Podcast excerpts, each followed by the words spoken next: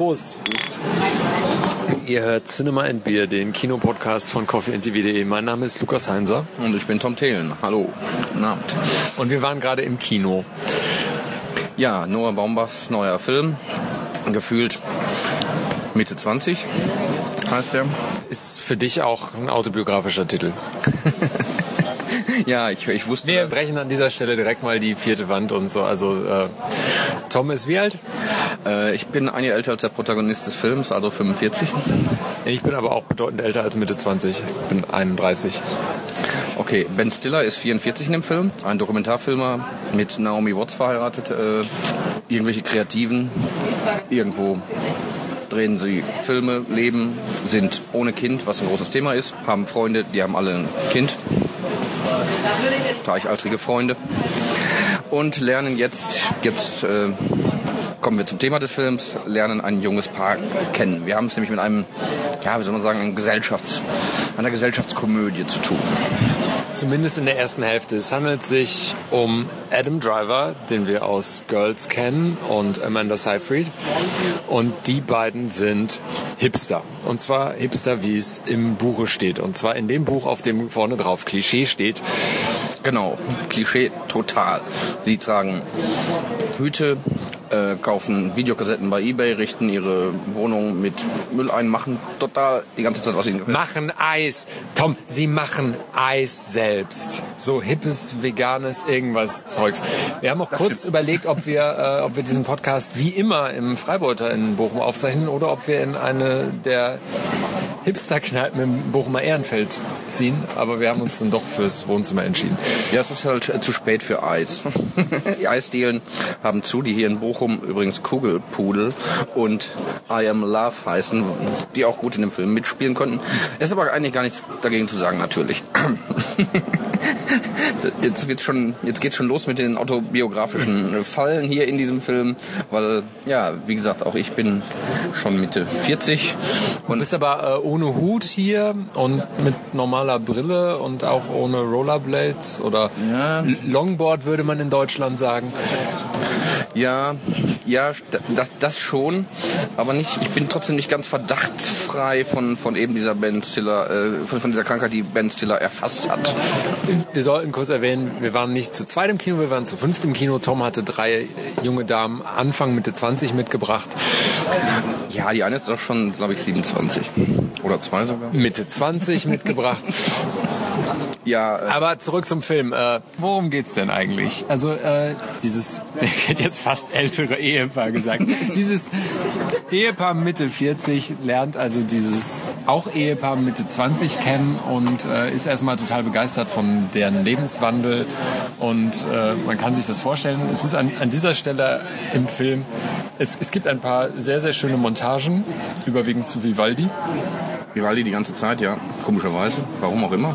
Aber wie, es gibt da ganz, ganz, ganz hübsche Szenen, die Faszination und die Klischees werden natürlich dann einfach mal so richtig auf den großen Haufen geworfen. Alles. Und zwar in einem Maße, dass ich so nach dem ersten Drittel dachte, boah, boah, bitte nicht. Also äh, eine Aneinanderreihung von Klischees, wo man eigentlich sagen würde, lieber Autor, ah, halb so viel, ein Drittel reicht aber es wird besser danach. Also ich, ich fand den Anfang oder diese erste Drittel, erste Hälfte fand ich sehr anstrengend, weil es wirklich eine Aneinanderreihung von, von jedem sich bietenden Klischee war.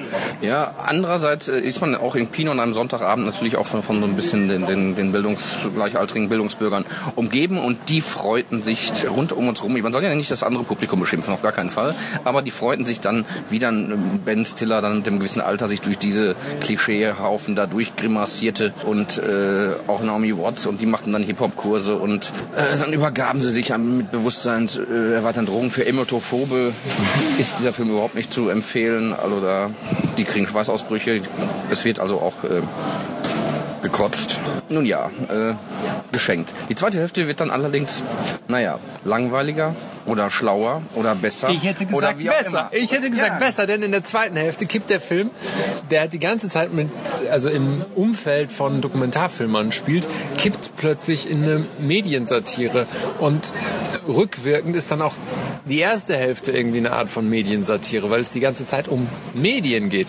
Vor den Film gepackt ist ein Prolog von Henrik Ibsen. Prolog, ja, Schrifttafeln. Schrifttafeln, also was zu lesen. Ja, es gibt was zu lesen, es gibt keinen Ton, es gibt was zu lesen. Ähm, es geht die ganze Zeit um Smartphones, ums Internet, es geht um ältere Medien wie VHS-Kassetten und sowas. Also Vinyl. Es, Vinyl. Es ist eine Aneinanderreihung von, von Medien und das ganze Ding kann man auch wunderbar im Hauptseminar Medienwissenschaften schauen. Ja, ich als alter Kittlerianer hätte da eigentlich meine Freude dran, wenn es nicht auch da so ein paar, also es ist dann schon noch ein bisschen platt und trivial. Also ich finde den Versuch nicht ganz gelungen. Es wird, es wird dann versucht, diesen Generationsfrage zu einer Medienfrage und dann noch äh, auf einer anderen Ebene zu einer, einer Frage von Authentizität, Subjektivität, Objektivität und so weiter der Medien hoch zu äh, Jazzen. Zu jazzen, genau. Die, die, die Jugend nämlich, die Hipsters nehmen es dann nicht so ganz genau mit der Authentizität. Es fällt dann auch noch das Wort, als Ben Stiller ihm vorwirft dem anderen, dass er hätte doch, doch nur geklaut, antwortet der, was ist das für ein altmodisches Argument? Damit sind wir natürlich ganz weit äh, in, ja, in äh, gewissen Diskursen drin, ja. Vor der Tür steht Ulf Poschardt mit seiner DJ-Culture und klopft einmal an. Ja, oder wie, wie heißt der eine Typ, der alles gefälscht hat noch? Tom Kummer. Tom, Tom, Tom Kummer. Tom Kummer, äh, der ja auch dem Ulf Poschardt ja auch äh, mal das Knick gebrochen hat, zumindest kurzfristig. Und äh, solche Leute, was ist, was ist Realität und, und was... Vielleicht ist es doch eher ein Pro-Seminar, also... Ja, man, man kann daraus ein Pro-Seminar machen, aber es ist eigentlich nur die Ankündigung eines Pro-Seminars, dabei bleibt weil das Ganze geht natürlich nicht besonders tief und macht auch nicht immer so den totalen Sinn. Es ist so ein, so ein Zitat es, es kulminiert in einer Do Doppelmontage von Dialog zwischen mittelaltem und sehr jungem Dokumentarfilmer gegengeschnitten gegen eine Rede eines alten Dokumentarfilmers. Und das Ganze ist dann so die große Meditation über Authentizität oder Authentizität, wie Gerhard Schröder immer gesagt hat. Und ich fand das dann ganz nett. Es hat irgendwie so die erste Hälfte wieder rausgeholt. Es ist jetzt aber, wie du schon richtig sagst, jetzt natürlich kein besonders tiefgehendes Ding. Es geht nur in eine ganz andere Richtung als die erste Hälfte und als auch die ganze Werbung des Films eigentlich. Ja, also wie gesagt, das kann man, das kann man, kann man irgendwie gut finden und äh, da, vielleicht differenziert das das Ganze auch ein bisschen aus. Allerdings glaube ich da irgendwie nicht so dran, weil diese Zuschreibung ob die jetzt wirklich dann immer so stimmen, ist ja natürlich auch äh, sehr fraglich, finde ich. Also äh, eben diese Hipster stehen halt nicht automatisch für eine, eine Sampling-Kultur oder eine post, post, post, postmoderne irgendwie äh, Kultur, sondern ja irgendwie auch in anderen Zusammenhängen kann man sie ja vielleicht besonders authentisch finden, wenn sie mit ihren VHS-Tapes und Skateboards und Anti-Internet und Anti-Facebook und so. Äh, also das, das, da geht's alles, alles ein bisschen durcheinander. Und äh, natürlich steht jemand, der heute 44 oder 45 ist, wie, wie, wie Ben Stiller in diesem Film, steht jetzt nicht für ein authentisches Politdenken. Das ist äh, nochmal 20 Jahre älter. Ich meine, der ist 45, der ist jetzt nicht, der gehört nicht zu den 68ern. Definitiv nicht. Und in dem Sinne ist diese Zuschreibung an, an diese Figur, dass der so für die Authentizität, Authentizität äh, steht, auch schon wieder ein bisschen fragwürdig. Also, naja, man muss da vielleicht auch mal gucken, wo steht Noah Baumbach oder was will der Autor, der Auteur uns dann da genau sagen. Und äh, naja, das bleibt dann halt irgendwie schon auf der Oberfläche. Es ist jedenfalls ein sehr, sehr zeitgenössischer Film. Äh, es hätten noch so ein paar Songs gefehlt, auf denen stumpfe Achtelbeats mit äh, Gitarrenlicks unterlegt sind und irgendwie eine Frau 15 Jahre alte, 15 bis 40 Jahre alte Hits singt. Das wäre so äh, der Soundtrack gewesen, den man noch gebraucht hätte, statt Vivaldi.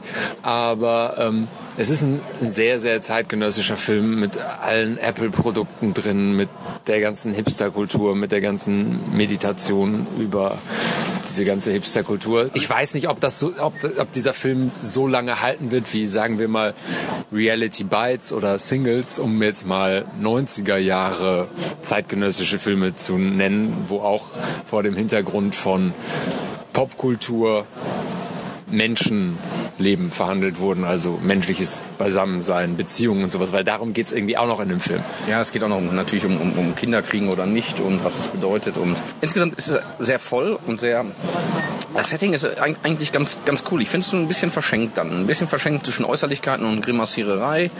Und dann äh, so diese Medientheorie äh, Foxtrot, der dann abgedanzt wird, da, naja, äh, geschenkt. Ich würde auch sagen, noch zwei Bier und noch zehn Minuten und ich finde den Film gar nicht mehr gut. Aber war schon okay. Also ja, man kann sich das guter Sonntagabendfilm. Genau, kann das auch Sonntagabend äh, sich gut unterhalten und gleich äh, werden wir das nochmal durchdiskutieren mit den äh, mit den mit den weiblichen jüngeren Begleitungen, wie die das so gefunden haben und so. Und der Lukas muss sich dann Rede und Antwort stehen, weil er ja auch gleichzeitig nicht nur der Hipster ist, sondern auch äh, auch ein Kind hat und damit gleich mehrere mehrere Parts in diesem Film quasi sich äh, also aneignen kann oder sich hineinfühlen, äh, identifizieren kann. Da müssen wir gleich mal schauen, wie das alles noch so endet heute Abend. Dann lass uns an dieser Stelle äh, nochmal anstoßen und diesen Podcast beenden. Aber gefühlt Mitte 20 ein Film. Muss man nicht im Kino gesehen haben, kann man noch warten, bis der auf DVD hätte ich fast gesagt. Ja, oder VHS kommt was, was, was sagen diese, diese jungen Menschen, die gucken, bis, bis der gestreamt wird? Ja. ja. Tom, Prost. Prost.